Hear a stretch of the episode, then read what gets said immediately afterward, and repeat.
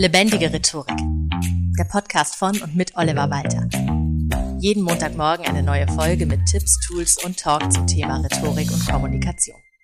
Kennst du diese Situation? Ein Anlass für eine Rede steht an. Eine Rede, die du halten wirst. Sei es im beruflichen oder privaten Umfeld, völlig egal ob Überzeugungs-, Motivations- oder Festrede.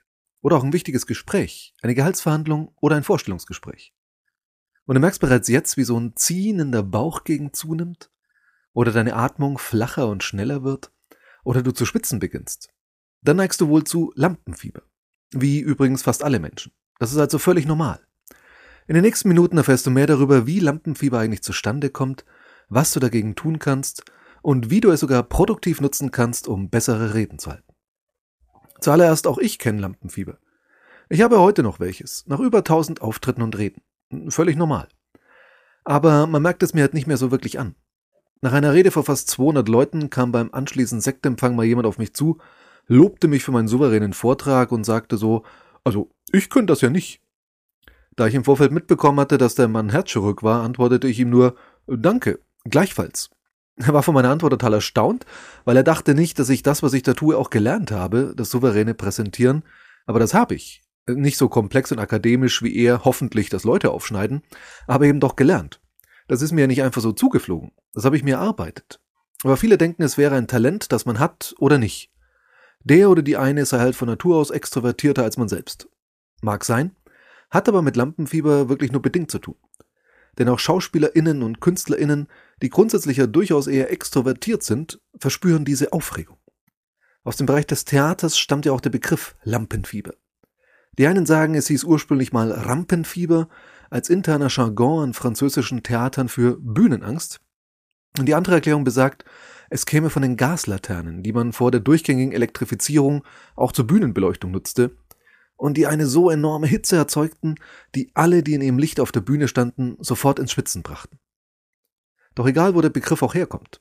Lampenfieber gehört bei Auftritten jeglicher Art einfach mit dazu. Es ist, mal vereinfacht gesagt, eine ganz normale körperliche Reaktion.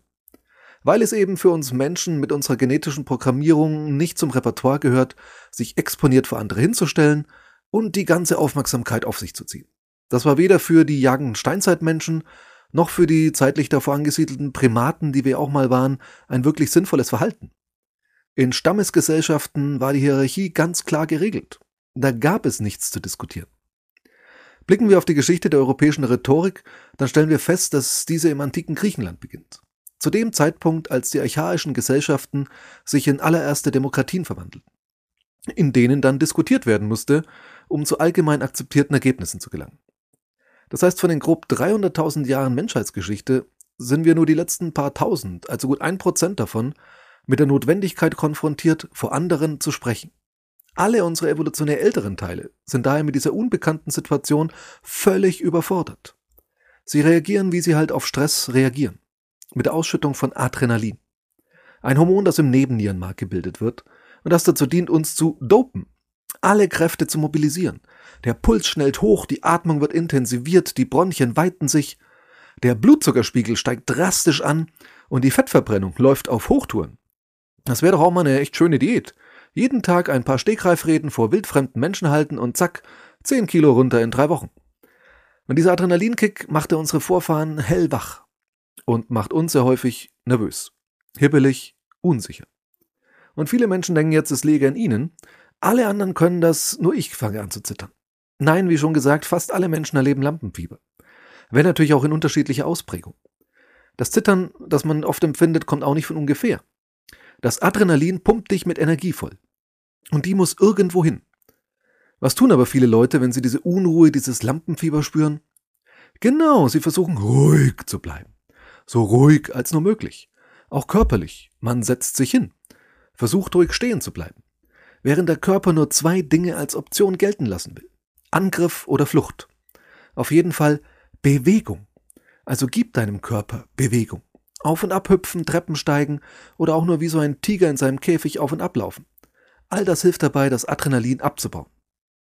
Und die gute Nachricht, unser Körper braucht ziemlich lange, bis er dann wieder genügend Adrenalin produziert hat, um dich damit erneut unter Strom zu setzen. Das heißt, wenn du nicht zu früh und nicht zu knapp vor deinem großen Auftritt nervös wirst, kannst du durch Bewegung das Adrenalin abbauen, ohne dass du Angst haben musst, dass eine zweite Salve kommt. Das war soweit die rein körperliche Dimension des Lampenfiebers und eine rein körperliche Lösung dafür. Wenden wir uns jetzt der anderen, der psychischen Komponente zu, die ich mal unter dem Schlagwort Versagensängste zusammenfassen würde. Und das ist auch nachvollziehbar. Du willst Souveränität ausstrahlen, perfekt performen und erzeugst damit in dir selbst einen enormen Erwartungsdruck. Das passiert übrigens auch vielen Prominenten, von denen du es vielleicht gar nicht erwartet hättest. Klare Äußerungen bezüglich Lampenfieber stammen unter anderem von der Oscar-Gewinnerin Meryl Streep dem unvergessenen Heinz Erhardt oder auch Musiklegende John Lennon. Viele KünstlerInnen, aber auch ProfisportlerInnen helfen sich mit Ritualen, die ihnen Sicherheit und Routine vermitteln. Sei es immer denselben Schuh zuerst anzuziehen oder das berühmte Toi, Toi, Toi, eine Kurzform von Teufel, Teufel, Teufel vor Beginn einer Theatervorstellung. Viel Glück darf man dort übrigens niemals wünschen, das bringt nach altem Aberglauben nämlich genau das Gegenteil. Entwickle gerne auch solche Rituale, wenn sie dir Sicherheit geben. Hier jetzt einige Tipps, was du darüber hinaus mental tun kannst, um mit Lampenfieber besser umzugehen. Erstens. Shit happens. Finde dich damit ab. Murphys Law besagt, dass alles, was theoretisch schiefgehen kann, auch irgendwann mal schiefgehen wird. So what? Jeder Mensch macht Fehler. Selbst sehr erfahrene RednerInnen. Wer keine Fehler macht, lernt auch nichts dazu. Ich empfehle dir daher schon im Vorfeld, also lange genug im Vorfeld, darüber nachzudenken, was alles schiefgehen könnte. Mal dir das Worst-Case-Szenario in den schillerndsten Farben aus. Und überleg dir, was du bei dieser oder jener stürmischen Welle tun könntest, um wieder in ruhiges Fahrwasser zu navigieren. Und welche Klippen du wie umschiffen kannst. So eine Generalprobe in Gedanken gibt dir Sicherheit. Denke dann aber kurz vor Beginn nicht mehr dran, was alles schiefgehen könnte, sondern nur noch daran, wie du dich fühlen wirst, wenn alles gut verlaufen sein wird und du deine Präsentation unter mehr als nur höflichem Beifall beendest und hinterher tolles Feedback bekommst. Geh mit diesem guten Gefühl, das sich dann hoffentlich auch in deiner Körpersprache und deiner Mimik zeigt, auf die Bühne oder vor die Zuhörenden. Aufrechte Körperhaltung, sicherer Stand, souveränes Lächeln. Zweitens. Deine Worte haben Wirkung. Nicht nur auf andere, auch auf dich selbst.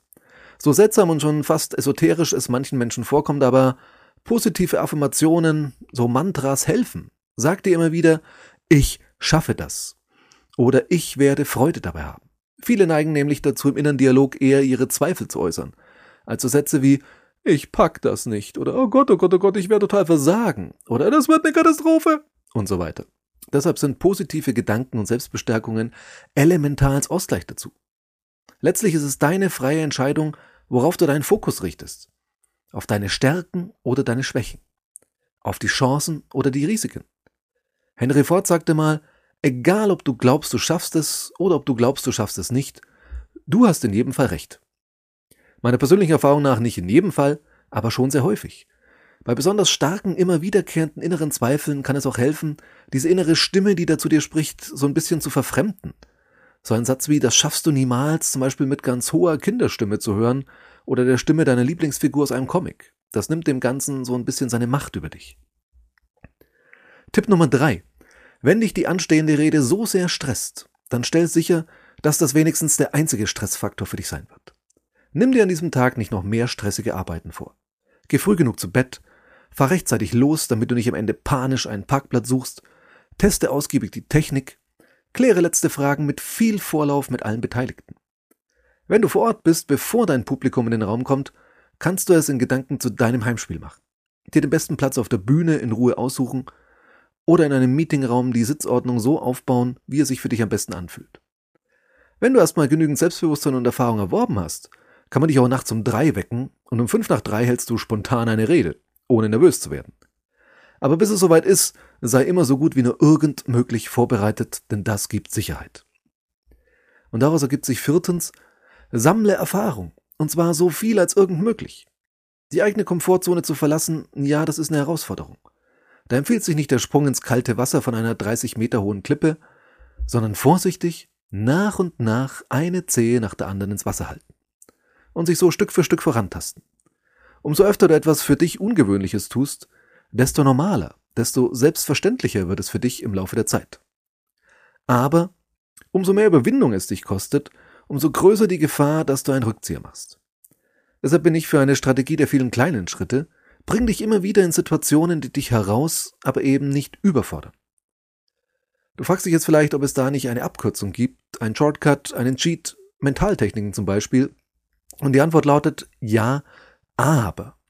Während meinen Coaching-Fortbildungen habe ich etliche Mentaltechniken kennengelernt, die wir, also die Teilnehmenden, aneinander als Versuchskaninchen geübt haben. Und ich habe mir dort auch mal das Lampenfieber wirklich komplett abcoachen lassen. Und das hat erstaunlich gut funktioniert.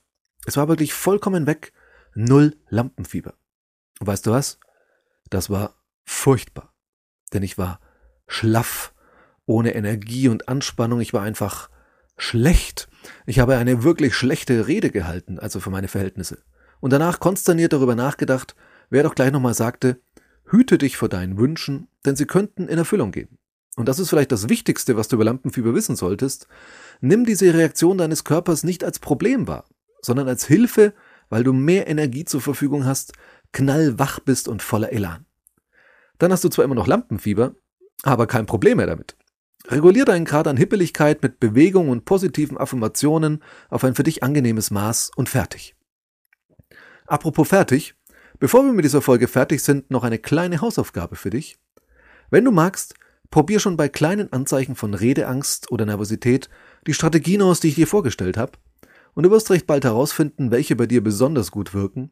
Die solltest du dann beibehalten. Nicht alles wirkt bei jedem gleich gut, Wichtig ist, dass du Schritt für Schritt lernst, wie du dein Lampenfieber produktiv nutzen kannst, um noch besser in dem zu werden, was du tust. Viel Spaß beim Ausprobieren und bis zum nächsten Mal. Das war Lebendige Rhetorik, der Podcast von und mit Oliver Walter. Jeden Montagmorgen eine neue Folge mit Tipps, Tools und Talk zum Thema Rhetorik und Kommunikation. Wenn du Oliver Walter als Experten für lebendige Rhetorik buchen möchtest, schau doch mal auf www.walter-oliver.de.